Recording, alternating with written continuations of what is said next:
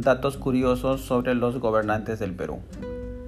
El presidente que más años gobernó el Perú fue Augusto Bernardino Leguía, en total 15 años en dos periodos diferentes. El presidente que menos tiempo gobernó el Perú fue Mariano Holguín, tan solo por tres horas. El presidente más joven del Perú fue Felipe Santiago Salaverry, con 29 años. El presidente constitucional más joven del Perú fue Alan García Pérez. El primer presidente del Perú, aunque por golpe de Estado, fue José de la Riva Agüero. El primer presidente del Perú, pero constitucional, fue José de la Mar.